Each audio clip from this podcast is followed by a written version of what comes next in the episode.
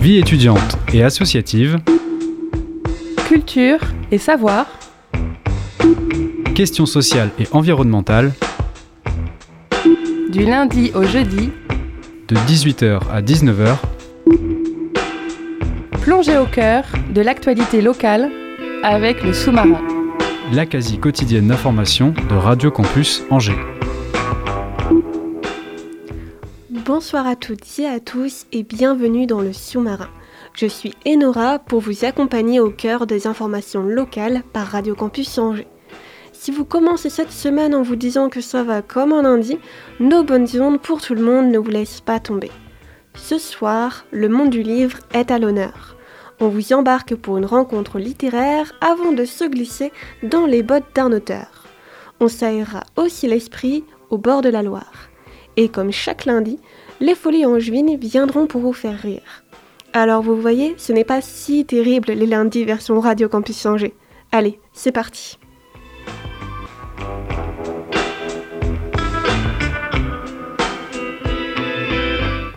Jeudi dernier, Sophia s'est rendue au musée des Beaux-Arts près de la sculpture L'arbre au serpent de Niki de Saint-Phal.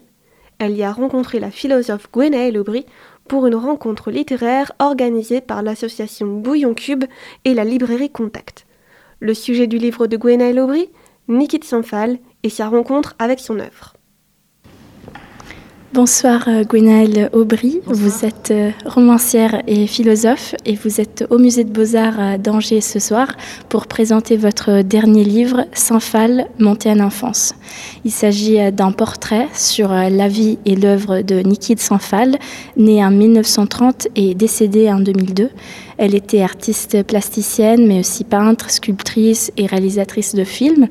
Niki de est l'une des artistes les plus influentes de son époque et sa vie personnelle a été marquée par euh, le viol de son père et les maltraitances de sa mère pendant son enfance.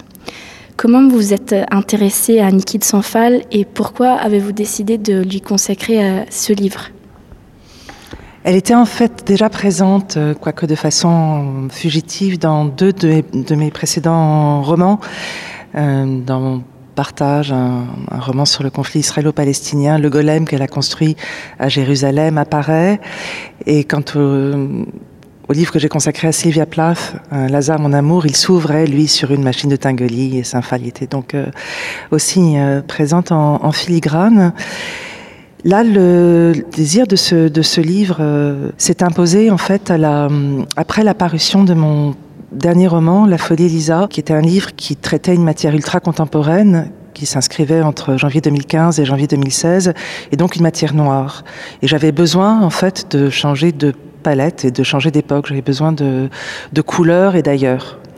J'étais aussi euh, intriguée par Saint-Phal, que, que je connaissais un petit peu, mais pas si bien que ça. Je connaissais d'elle ce que tout le monde connaît. Donc j'ai parlé du golem qu'on connaît pas forcément en France, mais je, évidemment, je connaissais les nanas, bon, un, petit peu, euh, un petit peu les mariés. J'avais envie d'aller voir ce qui se cache derrière la, surface euh, lisse, apparemment pop, apparemment puérile euh, des nanas et de passer ça derrière derrière cette surface apparemment avenante et disons, euh, conciliante. Or, ce qui se cache derrière cette, euh, cette surface, c'est comme vous le disiez, une, euh, une enfance saccagée par un père violeur, par une, une mère toxique, disons. Et ça, ça m'intéressait aussi. Comment on transforme le noir en couleur, comment elle est sortie euh, victorieuse, triomphale même de, cette enfance. C'est bien qu'il y avait en fait dans ce livre un enjeu pour moi très important qui était aller vers l'enfance. Jusqu'à présent, j'ai surtout écrit à partir de ou sur l'adolescence. Et là, me mettre en quête de Saint-Phal, c'était aussi me mettre en quête de, de l'enfance. Votre œuvre se situe un peu à la croisée de différents genre, puisque ce n'est pas complètement une biographie, mais elle, euh, elle intègre aussi des récits euh, personnels, autobiographiques, on peut dire, sur euh, vous et votre découverte de Saint-Phal par le lieu que Saint-Phal a aménagé et qui s'appelle le Jardin des Tarots entre Pise et Rome et qui est considéré aussi comme son grand œuvre. Pourquoi vous avez choisi cette forme d'écriture un peu hybride qui semble aussi accompagner le lecteur dans une découverte de, cette œuvre? Oui, en effet, je vous remercie de le dire. Le livre n'est pas une biographie, ça n'est pas non plus une monographie d'histoire de l'art. En fait, il s'agissait d'inventer la, forme libre d'une rencontre. Il s'agissait d'inventer aussi une forme nouvelle. On, ne peut pas, enfin, je, je ne peux pas m'emparer d'un nouveau morceau de réel sans tenter d'inventer la forme qui, lui correspond. Euh, et là, euh, il y avait en plus un enjeu, euh, enfin, toutes sortes d'enjeux littéraires qui étaient assez passionnants pour moi, traduire son langage optique dans la littérature. Et puis effectivement, inventer aussi, alors je disais, la forme d'une rencontre et la forme d'un jeu. Euh, donc effectivement, ce jardin, euh, ce jardin magique qu'elle a construit dans les plis d'une colline en Toscane, a dicté la, forme du livre. Euh, C'est un, jardin qu'elle a passé, un jardin de sculpture qu'elle a passé 20 ans de sa vie à construire. Elle y a même vécu, elle a vécu euh, littéralement en son sein, dans le sein droit de l'une des sculptures, l'impératrice, qui est une sphinx euh, noire, monumentale, et dont euh, l'intérieur, le, ventre est entièrement tapissé d'éclats de miroirs. J'étais très fascinée évidemment par, par cette histoire.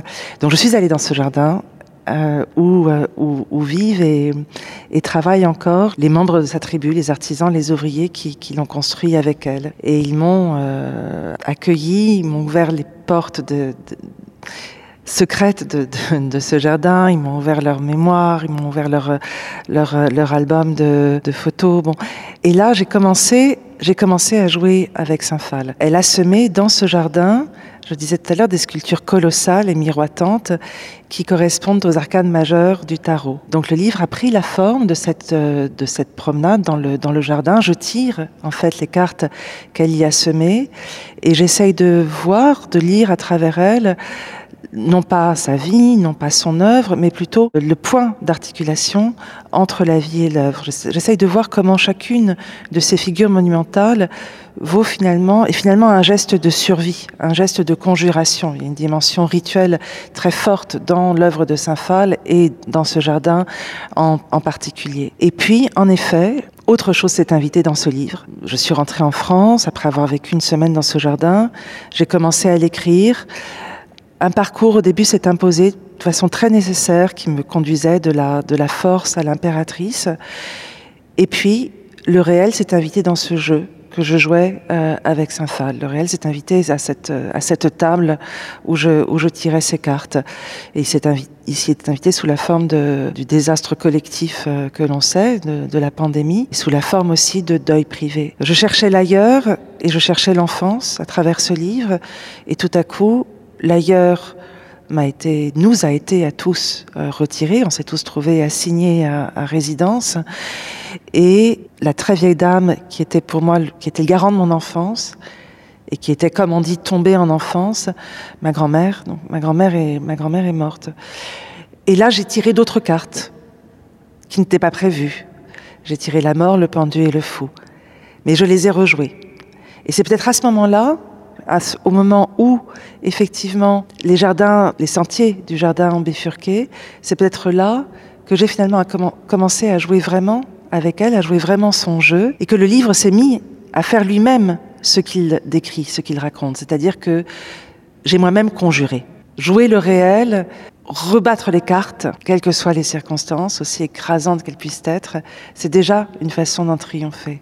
C'est très intéressant de vous entendre parler de jeu parce que, comme on le disait au début, euh, Saint-Phal a subi des violences quand elle était enfant.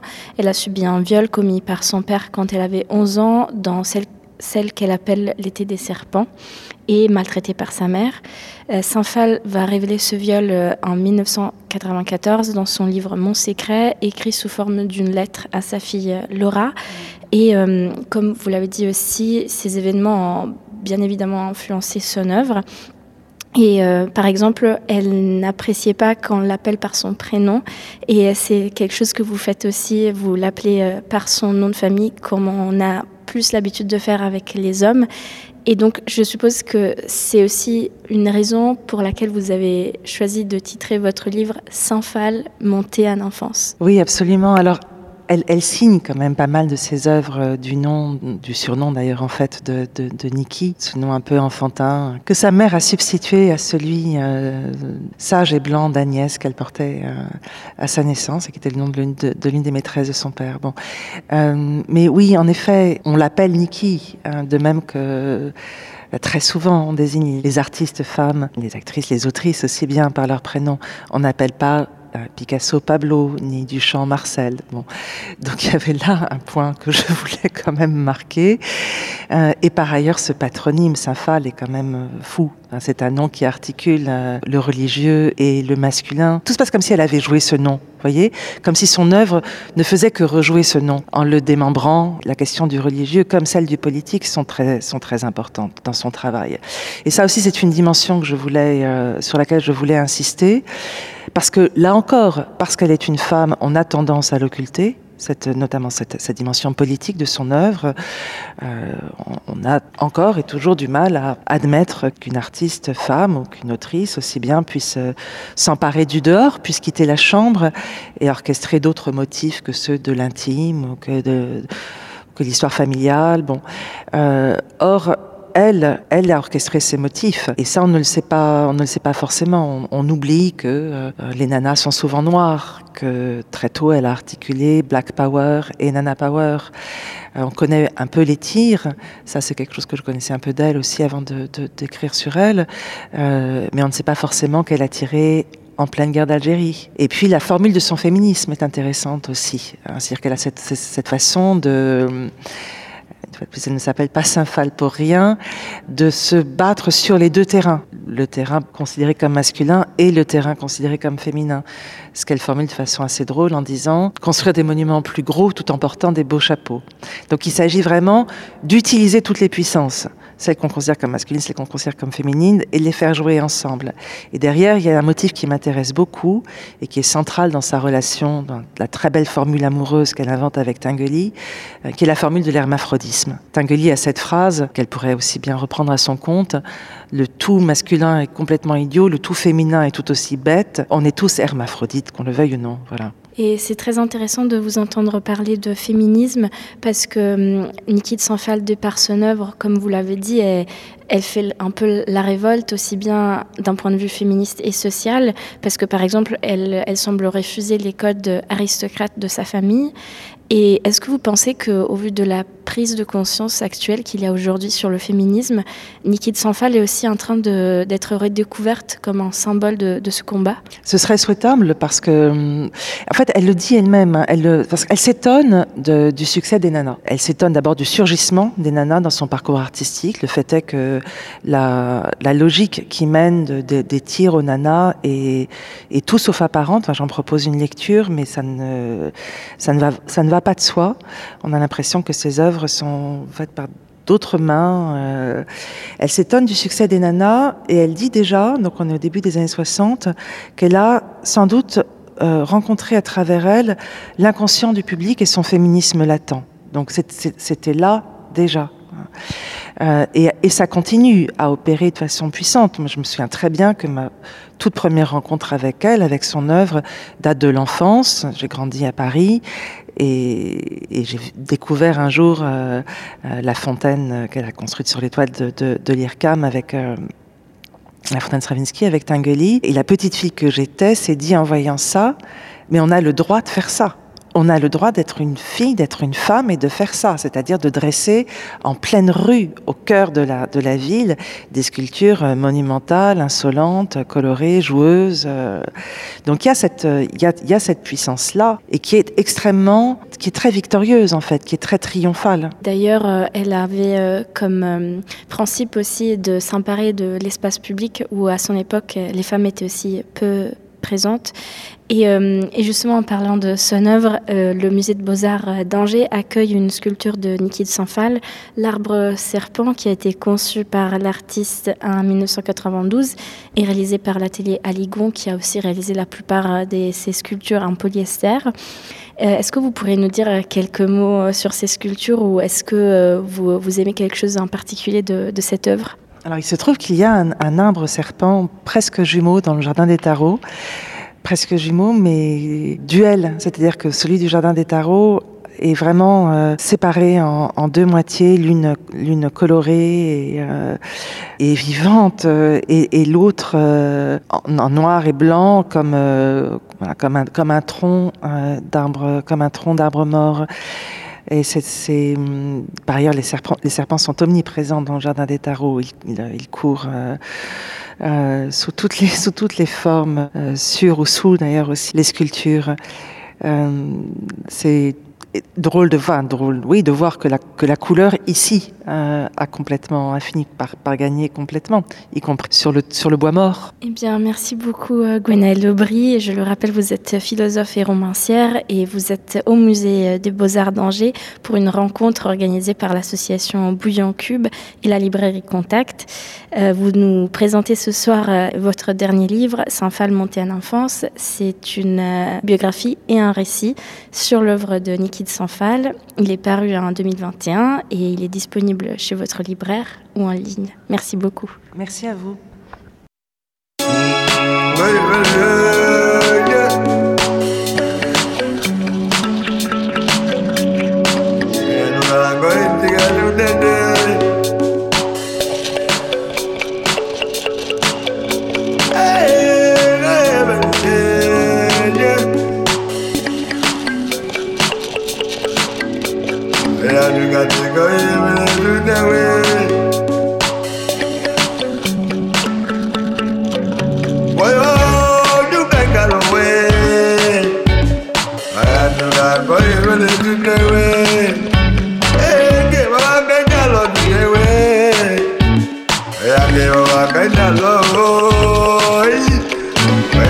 Hey!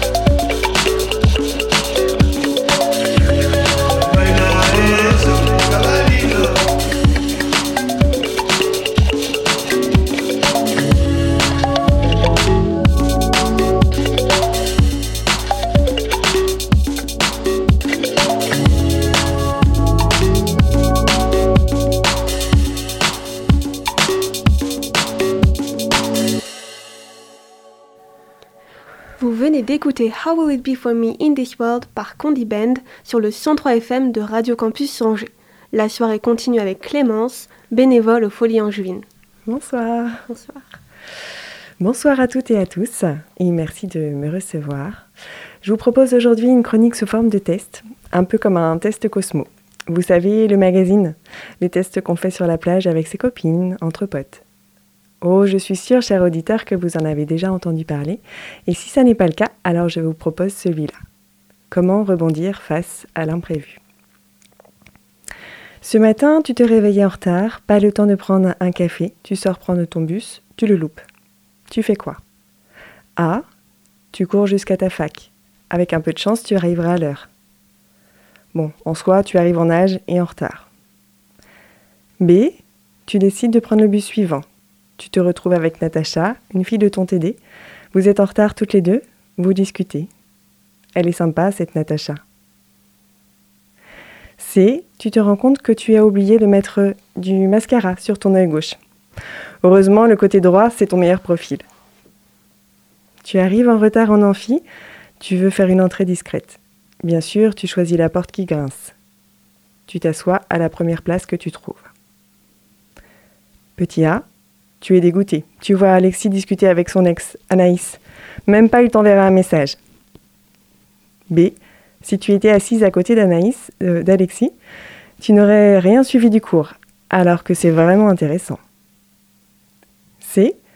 Grâce à ton Instagrammeuse préférée, Lily Jamais sans filtre et son code promo, tu as chopé le rouge à lèvres, rouge intense qui manquait à ta collection. Quelle sacrée opportunité! Pause du matin, pas de monnaie pour prendre un café. Pas d'Alexis en vue, Camille, ta meilleure pote, n'est pas là pour te dépanner. A. Tant pis pour le café. B. Tu aperçois Natacha, solidaire, elle te paye un café, vous discutez. Elle est vraiment sympa cette Natacha. C. Scoop. Lily, jamais sans filtre, vient de poster une photo d'elle avec sa culotte en laine Gucci à 400 euros tachée par son café. Bah ouais, journée de merde pour nous deux. On est vraiment connectés, elle et moi.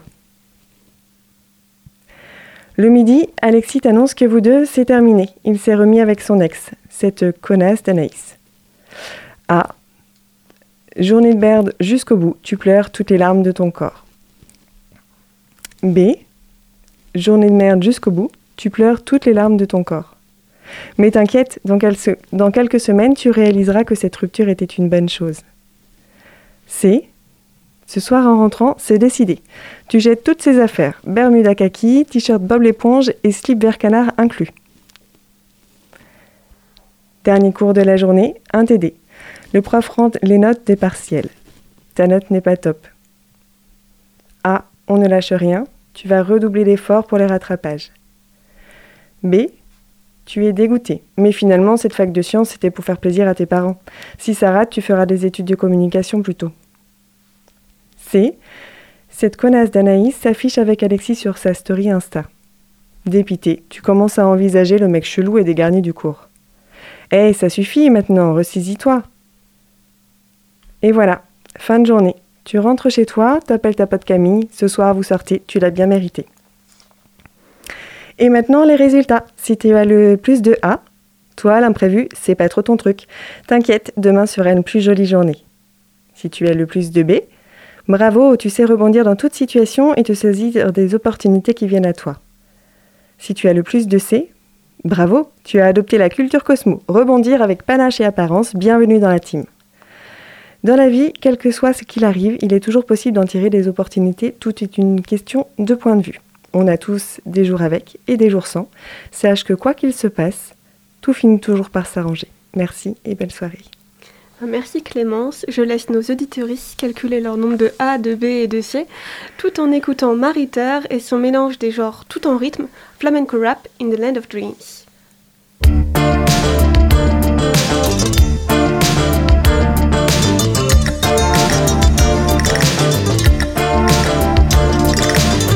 beautiful, it's beautiful wherever you go. It's really wonderful, wonderful from coast to coast. If you listen to Flamingo, you can move your feet. So it's easy to be happy in the land of my dreams.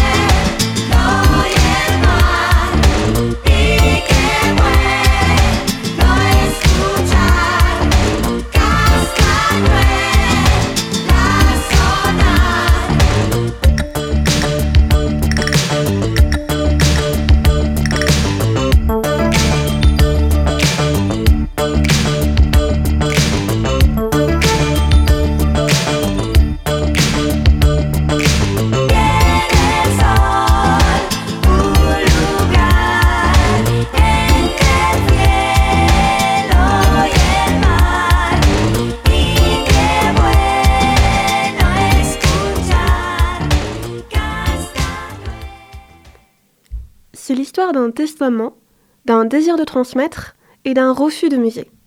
L'histoire de qui? De la maison Julien Gracq, avec qui je me suis entretenue la semaine dernière pour le 103 FM. Nous sommes ce soir avec Jérémy Fabre, le directeur de la maison Julien Gracq. Bonsoir. Bonsoir.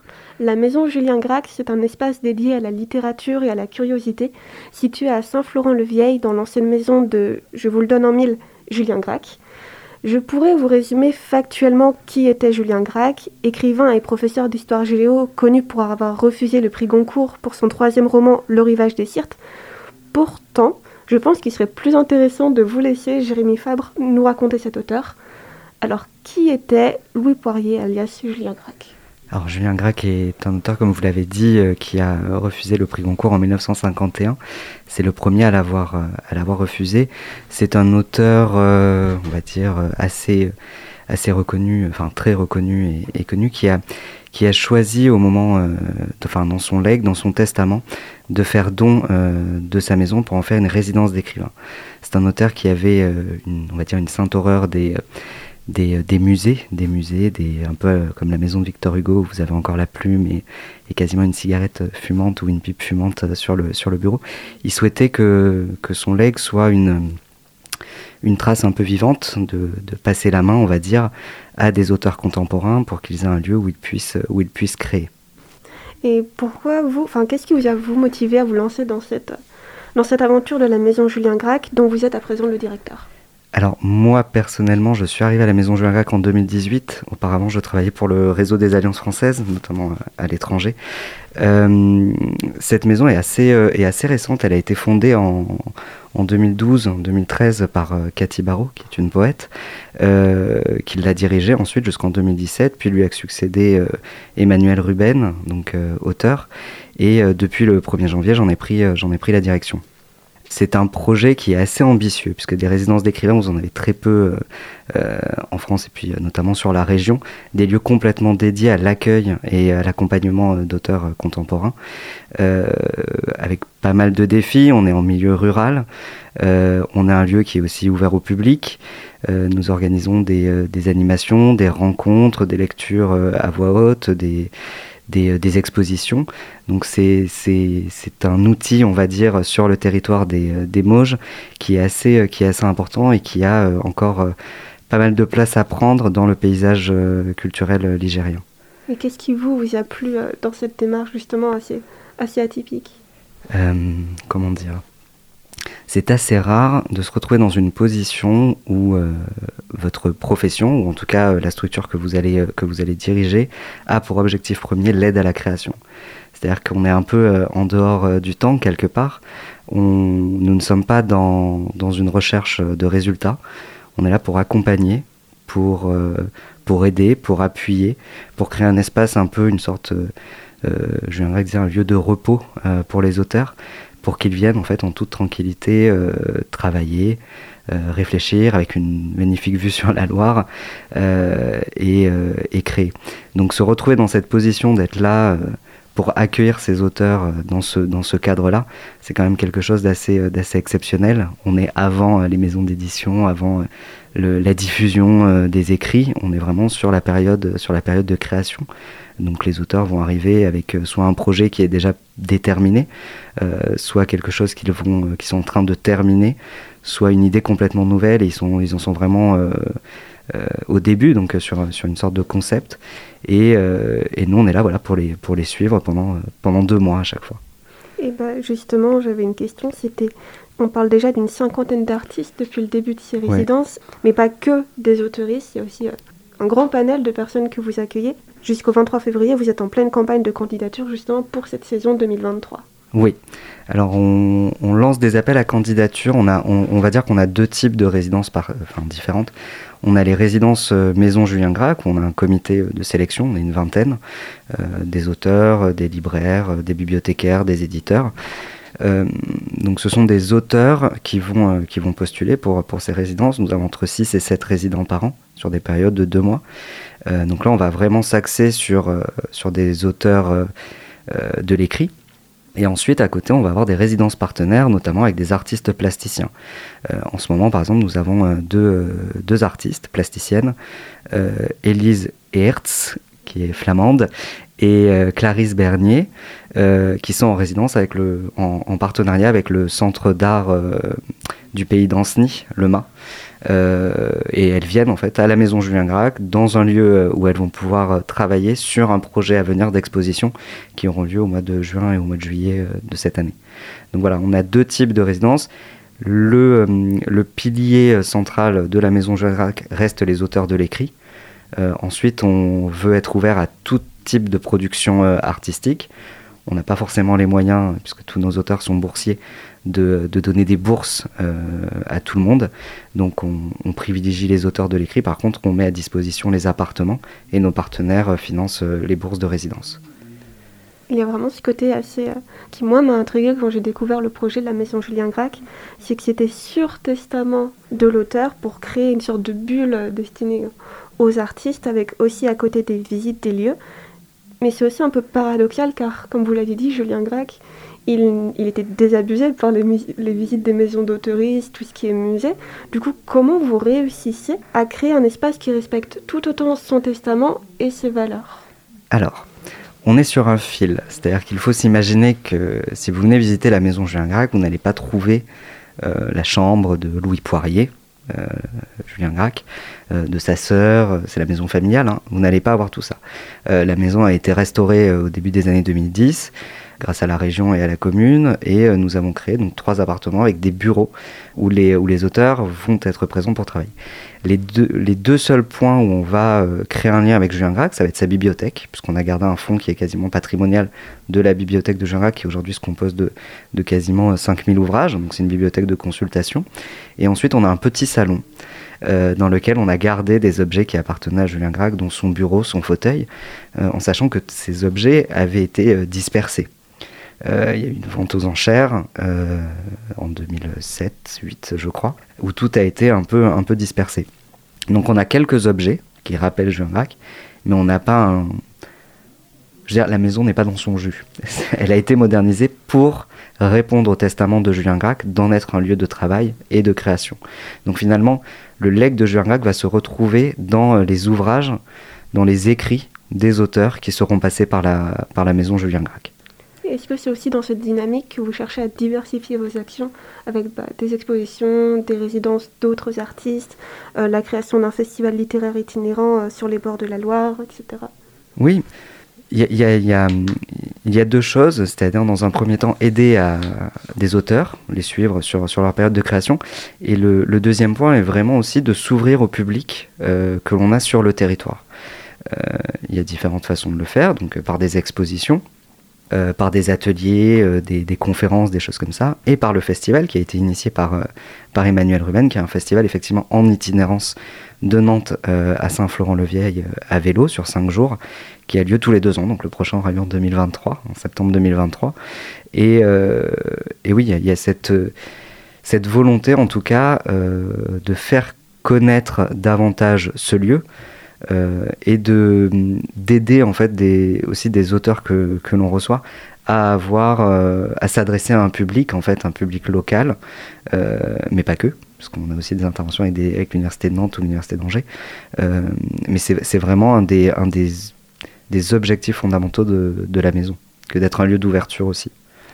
Vous sentez qu'il y a vraiment un sorte de besoin d'ouverture vers ce public qui des fois ne connaît pas toujours Julien Gracq ou le lieu etc alors euh, oui, je pense que ça fait partie euh, des raisons de, de ce qu'est une création artistique, c'est-à-dire que euh, je ne crois pas qu'un auteur écrive pour être lu seulement par son éditeur et, par lui-même.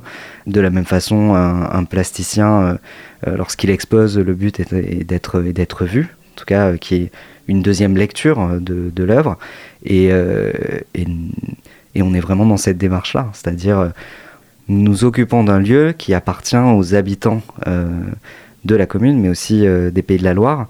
Et, euh, une des responsabilités, en fait, c'est de, l'ouvrir au plus grand nombre. Donc, en s'adressant à, différents types de publics, c'est-à-dire des amateurs, des lecteurs avertis, mais également un public qui va être éloigné ou empêché. On a eu donc, on a reçu Johan Barbero en résidence à l'automne dernier, qui a euh, autant fait des interventions à la maison Julien Gracq qu'en librairie, mais également à la maison d'arrêt de Nantes. Donc le but étant aussi d'aller chercher les gens, aller vers eux. Dans cette démarche, je ne peux que penser à l'exposition qu'il y a lieu en ce moment, Julien Gracq, l'œil géographique, qui est à la fois au 4 jusqu'au 25 février et à la Médiathèque Toussaint jusqu'au 5 mars. Il s'agit d'une sélection d'une cinquantaine de photographies de paysages prises par Julien Gracq lui-même et des photographies conservées habituellement à la bibliothèque universitaire d'Angers ou dans des faux privés. Elles sont donc vraiment inédites à voir. Pourquoi, j'imagine que c'est toujours dans cette démarche d'ouverture, mais pourquoi avoir choisi de mettre en place cette exposition, notamment avec son travail géographique, enfin, photographique qui est beaucoup moins connu que son travail d'écrivain? Alors en fait, c'est de, montrer différents volets de la production artistique de, Louis Poirier ou, Julien Gracq.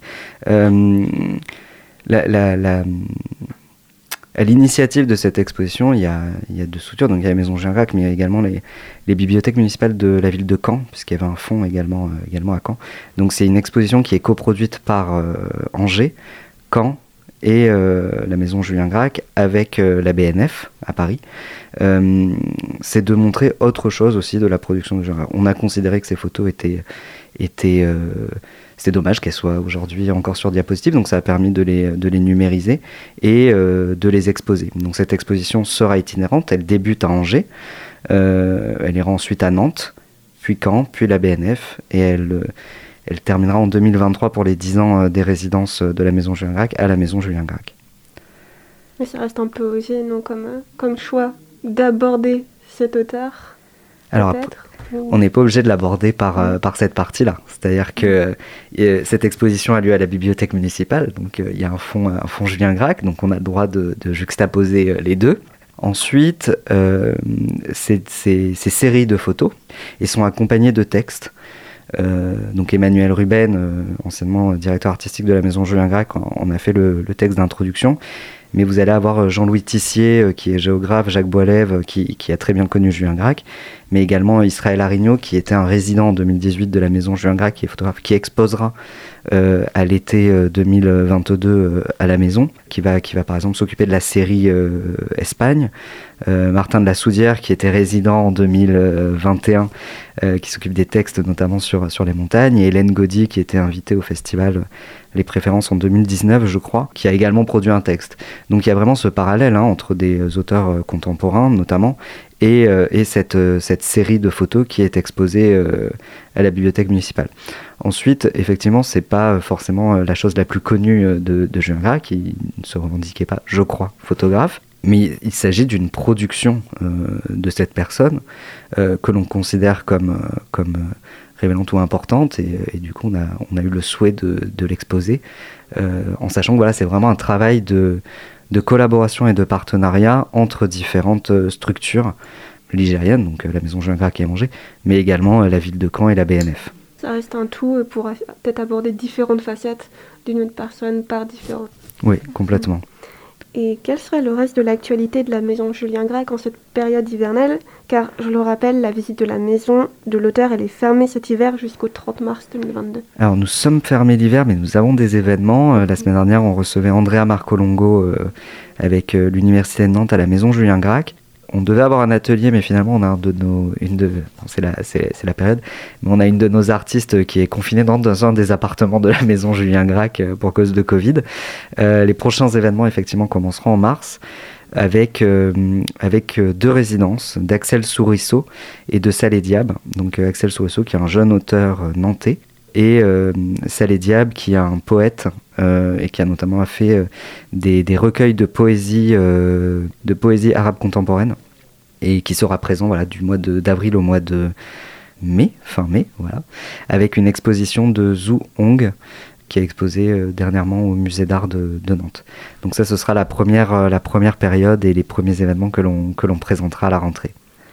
J'aimerais terminer cette interview par une recommandation livresque. Ce serait dommage de ne pas faire ça. Ah.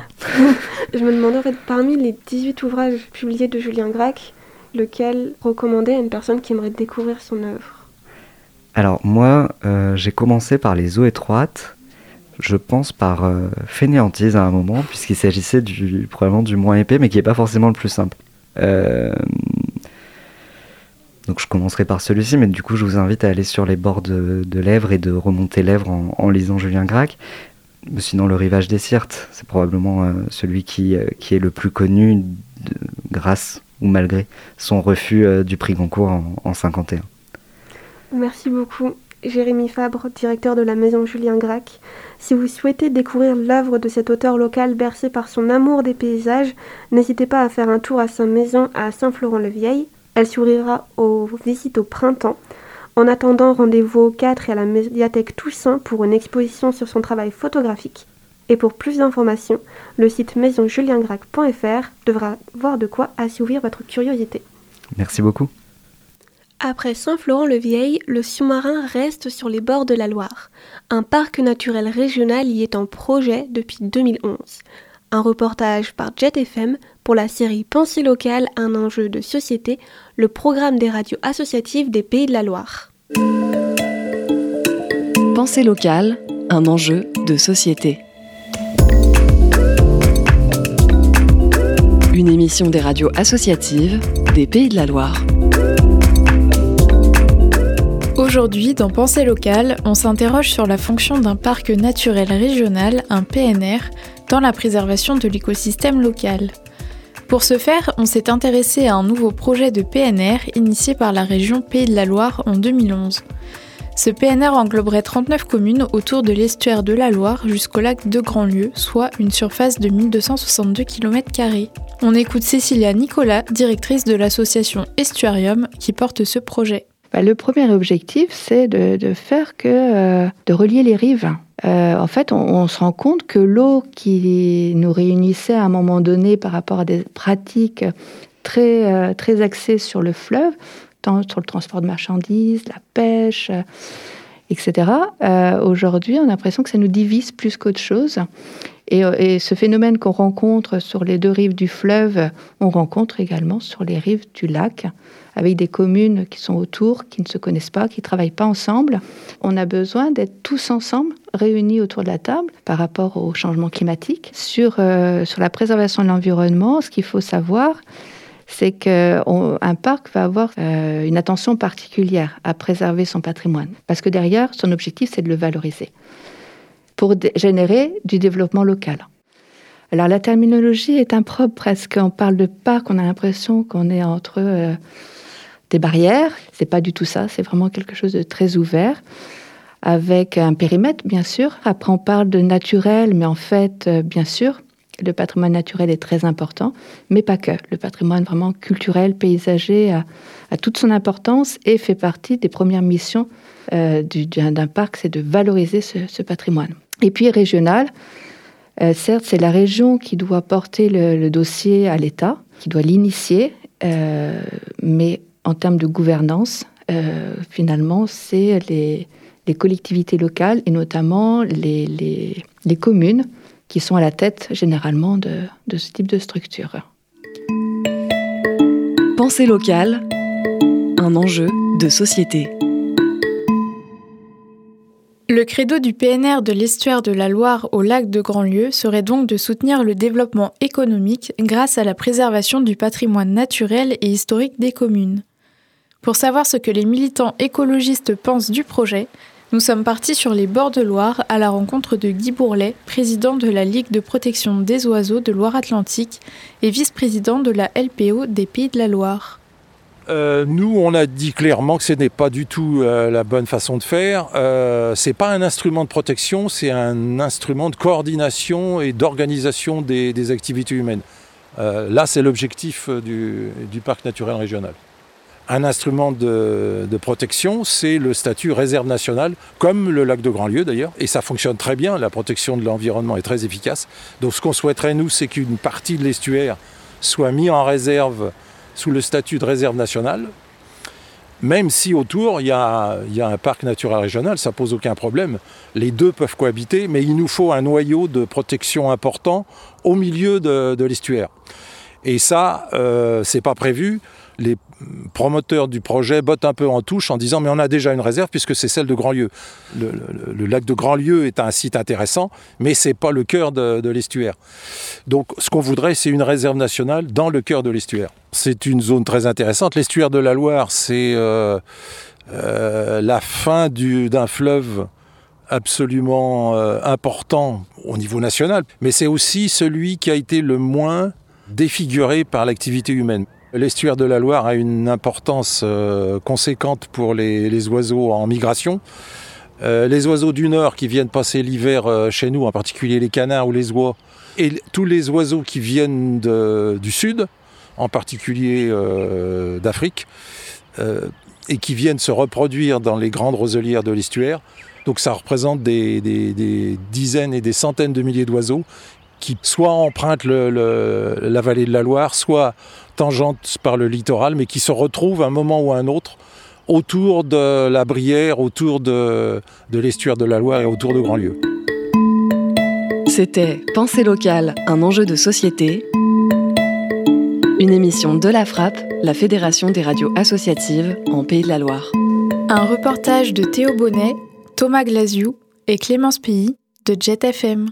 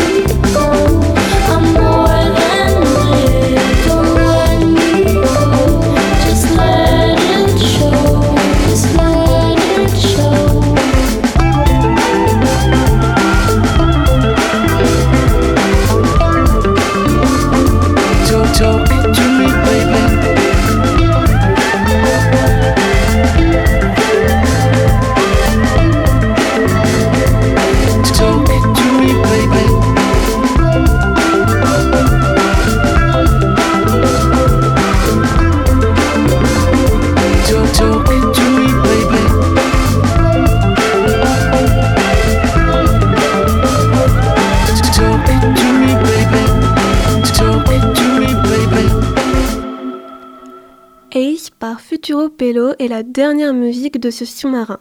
J'espère que nos bonnes ondes auront joliment clôturé votre lundi. Pour m'accompagner ce soir, Rebecca à la technique et Étienne à la programmation musicale. Merci à Sophia pour l'interview et à Clémence pour sa chronique humoristique. évidemment, merci à nos invités pour leur temps. La soirée continue sur Radio Campus Angers tout de suite avec Angers Rock City, une toute nouvelle émission qui vous fait découvrir la scène rock angevine. On enchaînera en musique avec une rediffusion de Mélodub, puis encore un peu plus de musique, jusqu'à minuit avec la troisième émission de Bamboo Station, l'occasion de revenir sur des pépites musicales de 2021 tout en dub et en stepper. Merci pour votre écoute, je vous souhaite une bonne soirée sur nos ondes.